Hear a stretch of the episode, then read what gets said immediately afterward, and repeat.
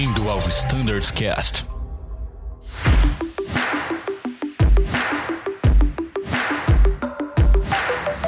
Fala pessoal que nos escuta no Standards Cast, tudo bem com vocês? Sejam bem-vindos a mais um episódio. Meu nome é Thiago Biasdorf, faço parte do time de Flight Standards e hoje estou nesse episódio com um convidado especial para a gente falar um pouquinho mais da frota A330 e A350, algumas atualizações, algumas mudanças, comentários gerais. Estou com o Arthur Leschman, coordenador de Flight Standards da frota A350 A330.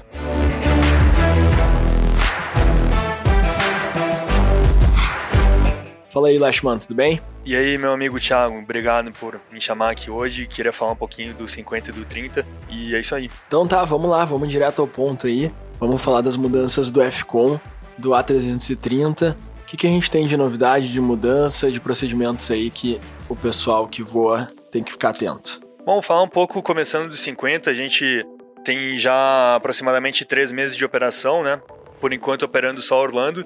E tem três pontos que, que eu gostaria de trazer hoje, né? Só para a gente é, explorar eles um pouquinho mais. É, acho que a gente já conseguiu explorar bastante sobre o treinamento, sobre a introdução em rota. Tem vídeo lá no Instagram da Azul Pilot, já teve podcast aqui. E, mas o que eu queria trazer primeiro, né, até uma curiosidade em relação a todas as nossas frotas, o A350 é o único é a única aeronave da nossa frota que tem um sistema capaz de operar através do S-BAS, né? que é o Satellite Based Augmentation System, ou seja, que nos dá uma precisão maior de navegação para fazer um procedimento RNAV, RNP, enfim. E, e, o que eu queria trazer hoje, né, mais especificamente, a gente operando em Orlando, né, pelo menos por enquanto, é, em algumas operações lá, a gente vai acabar fazendo de fato um RNAV ao invés de um ILS, né? E é aí que o, que o sistema S-BAS se apresenta para a gente fazer a operação do avião. Antes e qual de... é a diferença, Arthur? Em relação ao RNAV padrão, por exemplo, que tu vai fazer no A330 em Orlando, qual é a diferença de fazer com o sistema S-Base embarcado? Maravilha, exatamente. Antes de tudo, era isso que eu queria trazer, porque é, a gente tem a diferença do sistema GNSS, né, que é o Global Navigation Satellite System. Quando a gente introduz o S-Base, né, que é um sistema de augmentation, né, como ele já fala na sigla, a diferença é que aí a gente acrescenta um radar geoestacionário, né? um satélite geoestacionário que faz a correção de erros da triangulação do sistema GNSS. Né? Então essa basicamente é a definição. Tu acrescenta um, um satélite geoestacionário que refina esses erros e, e, aí tu tem uma maior precisão. Por causa disso, o que, que um, um sistema embarcado né, de S-Base na aeronave vai permitir? Vai permitir que a gente use os mínimos LPV né? Uh, a sigla é Localizer Performance uh, with Geometrical Vertical Guidance e que nos dá um mínimo de LS. Né? A gente consegue ir até uma DA de 200 pés e utilizar uma mesma visibilidade tão baixa quanto de um ILS CAT-1. Ou seja, alguém que tem um avião com essa capacidade, alguém que tem na sua EO uma autorização de usar os mínimos LPV, consegue fazer um ILS CAT-1 né, em termos de, de visibilidade, de mínimos, é, só através de, de GPS de satélite. Então isso é muito interessante. No A350, o nome desse sistema é SLS, então Satellite Landing System, é, faz parte lá dos vários LS que, que a Airbus tem, né? Então tem ILS, tem FLS, tem SLS, que é a novidade que a gente está trazendo hoje, e por final tem o GLS, que aí já é ainda mais preciso, né? Que é o o Ground uh, Landing System, né? Então é Ground Based uh, Landing System, que é ainda mais preciso, dá para fazer até CAT 2, mas isso fica um papo aí para um outro dia, tá? Porque são alguns aeroportos no mundo aí que tem entre Estados Unidos e Europa e que nos dá ainda mais precisão. Mas hoje eu queria falar um pouco mais da questão do S-Base do sistema SLS embarcado no 50. Que qual foi a política que a gente definiu hoje, né? Então, no, no primeiro comunicado de Fly Standard do A350 que a gente lançou esse ano, a gente tratou desse do, do SLS do seu uso. Por enquanto, qual é o nosso status? A gente não tem autorização LPV na EO brasileira, né, na EO ANAC, a gente tem na Ops Specs, mas é claro que a gente tem que primeiro observar o que a nossa EO diz. Então, nesse momento, a política é que a gente pode fazer a aproximação utilizando o Satellite Landing System e a tecnologia S-BAS, mas a gente não vai até os mínimos de LPV, a gente vai inserir os mínimos é o Neve Vineve, que é a nossa certificação no Brasil, né, que é o Baro Vineve. Então essa é a forma na qual a gente opera o A350 nesse, utilizando esse recurso de, de SLS e SBAS. E para utilizar os mínimos LPV existe o procedimento de certificação em andamento? É, há uma possibilidade para isso no futuro? Nesse momento a gente está ainda em conversas com a ANAC para pegar, é, vamos dizer assim, as dicas, né, o, o guidance, né, na verdade, de como faz para a gente poder utilizar o crédito desses mínimos. Então é uma novidade para os próximos capítulos. É, quem sabe num, num período curto de tempo a gente já possa dizer como vai ficar esse status dentro da empresa. Legal. Legal falar é, desse assunto. É, falo aqui pelo. Uh, na frota TR a gente já teve uma AD uh, que proibia o uso do S-Bus por um defeito no GPS, mas não nos afetou. Né? Embora afetasse a nossa frota, não nos afetou porque no Brasil a gente não tem, né? A estrutura S-Bus, né? Diferente da realidade de vocês, né? Que operam é, tanto na Europa quanto nos Estados Unidos, né? Essa Existe... é das antigas na TR. Eu lembro, eu tava lá ainda e já, já tinha saído isso. Legal, legal. Agora quando tu falou, me veio, me veio tudo à memória aqui. E bacana saber que hoje o 50 tem essa capacidade e em breve, quem sabe, vai estar certificado aí para utilizar os mínimos LPV. Isso aí. Então, reforçando para o pessoal, né, o FS Update a 350 número 1 de 2023, intitulado O uso do sistema SLS, trouxe toda a explicação, tá? A nossa política, como muda o avião, como muda o PFD, enfim. E além disso, a gente recomenda lá materiais adicionais, tá? A Airbus tem inclusive um vídeo bem interessante lá no, no Airbus Win que demonstra o, o uso do, do sistema SLS e uma aproximação S-BAS. Muito bom, muito legal. Bom, então, Arthur, uh, eu tinha falado aqui inicialmente que a gente ia começar falando das alterações do FCON do 30, tu já foi direto pro 350, vamos deixar o A330 então pro final. Continuando então no A350, Arthur, a gente tem alguns detalhes sobre o CAT3, manda aí. Beleza, bom, junto com a ANAC, né, quando a gente começou a operação do, do 50, a gente estabeleceu um plano de ação para a certificação final, né, CAT3 Bravo, assim como a gente tem para o 30 hoje. Então começamos a operação em 15 de dezembro com os mínimos de CAT 2. Ah, o plano era que depois de dois meses, né, ou seja, 15 de fevereiro, a gente começasse com o CAT 3 Alpha e depois de outros três meses, lá em 15 de maio, a gente conseguisse o CAT 3 Bravo. É, a gente está aqui gravando hoje no início de fevereiro, né? Então, possivelmente quando esse podcast for lançado, a gente já vai ter novidades aí. Mas nesse meio tempo, a gente está executando então aproximações que validam os procedimentos da empresa, né, da empresa como um todo. Então, não só operações, né, nós como pilotos participamos da, do, do processo né, de CAT3, mas a empresa ela é avaliada como um todo. Então, o time da engenharia, por exemplo, né, eles fazem, eles verificam os reportes inseridos e, e fica lá com a engenharia de confiabilidade para eles submeterem para a ANAC quantos procedimentos foram realizados e se algum foi realizado sem, sem sucesso, né, com algum insucesso. Além disso, também a gente tem a manutenção em si, né, o, o time de Azultex que verifica o reporte, que, que faz a, as inspeções periódicas né, em relação a, a esse sistema. Então, para que isso aconteça, foi lançado o comunicado de Fly Standard número 1 de, de 2023, né, intitulado ILS CAT 3, que explicou tudo isso o, conforme o plano de demonstração, a gente utiliza o aeroporto de Orlando para fazer essas aproximações. E então, seguindo o nosso plano, é que em 15 de, de fevereiro aproximadamente a gente tenha a opção de fazer CAT 3 Alpha, pelo menos no Brasil, depois estendendo para os specs dos Estados Unidos. E até 15 de maio, então, a gente tem os mínimos de CAT 3 Bravo, né, basicamente Node Age e 75 metros de RVR do CAT 3 era isso que eu tinha para comentar. Perfeito. O, acho que até o ATR também está participando disso, né, ao mesmo tempo. Só aqui do CAT 2, né? CAT 3 ainda 2, a gente isso. não tem a capacidade. Quem sabe um dia, né? Quem sabe, quem sabe quem a gente sabe. faz umas atualizações é da aeronave, autotrota, alguma coisa assim. Estamos enchendo o EO, né? Estamos preenchendo é isso o EO. Aí, o, CAT, o ATR está na mesma situação, plano de demonstração. É CAT 2, né, que a gente está exatamente como o Arthur. É, explicou aí a situação do 350, a TR se encontra na mesma situação.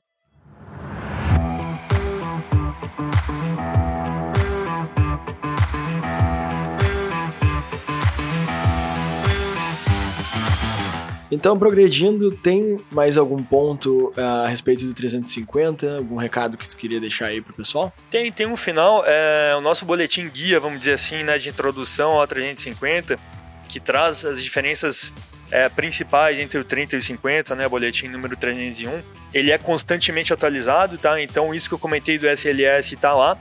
E outra questão que acabou de entrar também e que eu gostaria muito de destacar é uma falha relacionada ao sistema de fly controls, é basicamente a falha de most spoilers fault é, ou partial spoilers fault, é, no qual o Airbus reconheceu que tem um potencial da retração de flaps é, ser inibida caso a aproximação seja realizada com flaps full, né? Então, qual é a recomendação? E isso, inclusive, vai entrar numa próxima revisão de FCON que, que a Airbus vai fazer. É, qual é a recomendação para um piloto que, ao longo do seu voo, tem uma falha de partial or uh, most spoilers fault? A aproximação deve ser realizada com o flap 3, tá? Para evitar a inibição do recolhimento dos flaps ao longo da, de uma remetida, tá? Então tem grande potencial de que se a aproximação for realizada com flap full, na hora que a gente falar go around flaps e levar o flap para 3, ocorra uma inibição e aí a gente tem que daqui a pouco até fazer um alternado, né, com flap embaixo e enfim, né, aí a gente vai ter uma, uma dificuldade bem aumentada ao longo do nosso voo. É claro que se a gente tiver uma, so, uma, uma pane adicional a isso, né, que peça para que a aproximação seja feita com flap 1 ou flap 2, né, por exemplo, quando a gente tem lá um, um flap fault, um slats fault, né, essa pane deve ser obedecida, né, então a alavanca vai estar tá em 2, a alavanca vai estar tá em 1, um, enfim, ela vai ser soberana a essa, a essa questão aí do, do most spoiler fault, ou partial spoiler fault. Tá ok? Então Excelente. isso lá no BOPS 301 também tá, tá bem explicado e em uma próxima revisão de FCON que a Airbus deslançar aí até o, o segundo trimestre do ano, a gente vai ter uma atualização. Perfeito. Então agora uh, vamos pro A330? Vamos, vamos, vamos pro, pro 30. Do, de 50 fechou. Vamos lá, o que, que a gente tem de novidade no FCON, nessa última revisão do FCON? Bom, algumas, algumas mudanças aí de leve, né, mas que, que com certeza valem o destaque aqui. E o primeiro de tudo é a remoção da política da aceleração, da, de, de redução e aceleração a 400 pés né, do, dos motores após a decolagem. A gente constatou que o, o ganho não era tão elevado pro, em relação aos 400 pés e a retomada para mil pés então foi, foi decidida aí por unanimidade em conjunto com, com engenharia de operações e, e novas análises. E por causa disso, então agora o, o default para 330 é uma aceleração a mil pés em todas as bases. E conforme também o, o Fly Smart vai estar tá calibrado para isso também. Então a gente Bom. tem uma reversão aí da redução é, da altitude de aceleração. Isso. Depois de, de, estudos em conjunto, né? Então a gente é, optou para retomada né, dos mil pés em todas as bases para aceleração e, e, redução. É legal esse ponto que toca nas políticas de fuel save, né, naquele trabalho que foi feito lá no ano passado, na disparada dos preços dos combustíveis, né, que todas as políticas elas não são uh, necessariamente é, é, definidas né, para sempre, né? Então tem um monitoramento constante, foi o caso né, dessa mudança, um monitoramento constante né, avaliou que o ganho não era expressivo, expressivo né, para a companhia. Exatamente. Bom, é, um próximo ponto do que a gente revisou é lá na parte do Preliminary Copy Preparation. É, então, a gente tem algumas bases não necessariamente limitantes ao A330, mas a gente tem aí a vigência da, da AD da EASA, né, que inclusive sem previsão né, de correção, a gente tem que decolar com a 330 anel sangrando o ar do motor, né? Então, assim, a bleed on, pack on e APU bleed off, né? Como isso já vem sendo vigente há muito tempo. Por causa disso, em determinadas condições, né, daqui a pouco uma decolagem com vento de cauda, daqui a pouco uma temperatura elevada, a gente pode ter uma, uma certa restrição de peso máximo de decolagem. Então, é, conforme o FCON fala lá no Preliminary Cockpit Preparation, mais é, especificamente no FMGS Pre-Initialization e, e seguindo, a gente vai ter uma linha aí chamada de Maximum Takeoff Weight Calculation que o CM2 vai fazer caso as condições sejam limitantes, tá? Então essa revisão, ela entrou, esse item, né, ele entrou algumas revisões atrás no, no nosso FCON, mas não tinha a nota que foi inserida agora, que é para fazer apenas quando a condição for limítrofe, né? Então assim, que a gente tenha que avisar o CDV que a nossa condição está limitando bastante peso. Então é legal que a gente se antecipe quanto a isso, né? Envie o mais rápido possível. Então por causa disso esse item aparece bem antecipado antes mesmo lá da, da parte na qual a gente calcula a performance normalmente. Ainda vale lembrar que o sistema Acres do, do A330 ele tem o campo de maximum takeoff weight ali, né, para a gente preencher e falar qual é o nosso limitante de acordo com a informação ATIS vigente e ser enviada para o CDV. Tá legal? Excelente, Arthur. É, então essas são as principais mudanças né, dessa nova revisão do FCOM. É, acho que tu cobriu bem é, aqui. não para por aí, tem, tem mais coisa. Tem mais coisa, então manda aí. Tem, tem mais uns então pontos aí. aí.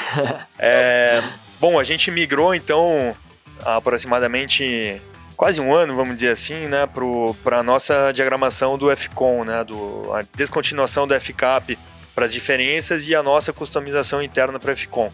Uma das diferenças que acabou não sendo transferida para FCON, mas que foi retomada agora, é a questão do The Rate Climb 1 e The Rate Climb 2, quando o Rate of Climb estabilizar abaixo de 500 pés por minuto. O A330 Neo, sobretudo, é um avião que ele é, apanha muito, né, vamos dizer assim, para subir, né? A performance dele é um pouquinho underrated, então, é, por vezes a gente atrapalha até o, o próprio tráfego, né, demorando para subir. Então, por causa disso, a gente tem a opção de usar é, The Rate Climb 1 ou No The Rate at all, né, tirar todos os, os The Rates, quando a razão de subida estabilizar, de fato estabilizar abaixo de 500 pés por minuto. É, não acontece tanto no 30 Cell, mas no 30 Anel é, é mais comum que, que aconteça, tá? É, então, quando isso acontecer, o piloto pode ir degradando para, ou na verdade aumentando, né, para The Rate Climb 1 ou sem The Rate. Antes a política era só para o 30 anel, tá? Agora a gente estendeu essa política para ambas as, as frotas, para quando estabilizar abaixo de 500 pés. Então tira o The Rate, né, ou The Rate 1 e a gente consegue uma melhor performance tanto para nós quanto para o controle. Um outro ponto que a gente esclareceu né, agora no, no FCOM é a política do No Electrical Device, o, o switch né, que fica ali no, no signs, né, na, na parte de signs do overhead panel. Não era tão claro né, no FCOM quanto a política do No Elect Device. Né? Então vamos, vamos primeiro definir o que, que a nossa especificação operativa diz para o 30 Cell e para o 30 Anel. Ambos estão certificados para TPAD, né? então eles são PAD tolerant, né? ou seja, a gente pode ter tudo que é electrical device através do modo avião. Então, o, o passageiro, né, o cliente, é, desde o momento em que as portas estão fechadas, ele pode manter o seu iPad ligado, ele pode manter o seu celular ligado. É claro que em modo avião apenas, né? Então, por causa disso, o No Elect Device fica em off mesmo, tá? Não, não vai mudar nada na nossa preparação, deixa ele em off. O único momento ao longo do voo no qual o Elect Device pode ser ligado, ou melhor, deve ser ligado, é numa aproximação CAT2 ou CAT3, que a gente não quer ficar suscetível a nenhuma interferência de, de sinal, né? E por causa disso a gente vai ligar esse switch né, ao longo da preparação da, da cabine, os comissários vão fazer um speech, inclusive, para a gente se livrar de qualquer tipo de interferência, uma aproximação aí de, de ultra precisão, vamos dizer assim. Excelente. É, vale re ressaltar aqui que todas as frotas hoje de passageiros da Azul têm essa permissão. Então hoje a gente não tem mais restrição para desligar os celulares, né? Que nem a gente já teve no passado, né? A gente teve esses processos de certificação aprovados. Então hoje, desde o 30 ao ATR, a gente tem a permissão para o uso de pads em modo avião. Muito bom. Também legal, vale ressaltar que essas orientações também, quanto à, operação LVO pads, também estão previstas no nosso MGO. Maravilha. É, por fim, uma coisa que eu gostaria de esclarecer também é a política do, do seatbelts, tá? É, até um tempo atrás a gente ligava os seatbelts a qualquer momento ao longo do cockpit preparation, né? Mesmo que o avião estivesse sendo abastecido ainda, a gente ligava o switch seatbelts. É, mas a gente agora então resolveu adotar a política da Airbus. Vamos ligar os seatbelts só no momento que o abastecimento for finalizado. Inclusive a gente se equivale às outras frotas, como por exemplo a Embraer, que também tem essa política de ligar os seatbelts só depois que o, que o abastecimento conclui. É, basicamente foi isso que, que mudou em relação a 330. Perfeito, Arthur.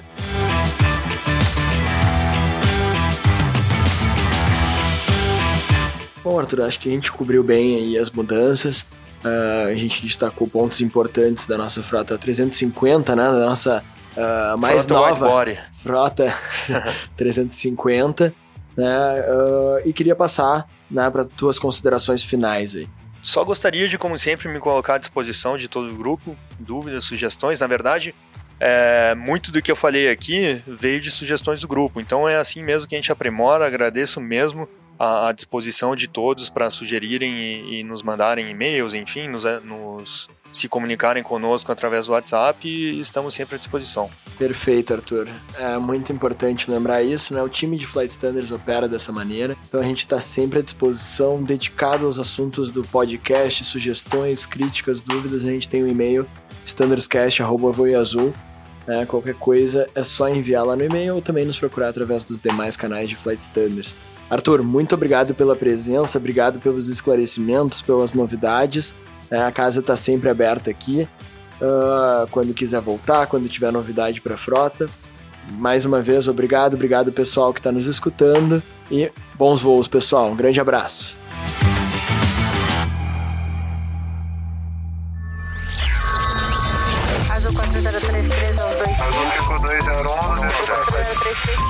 Você ouviu ao Standards Cast.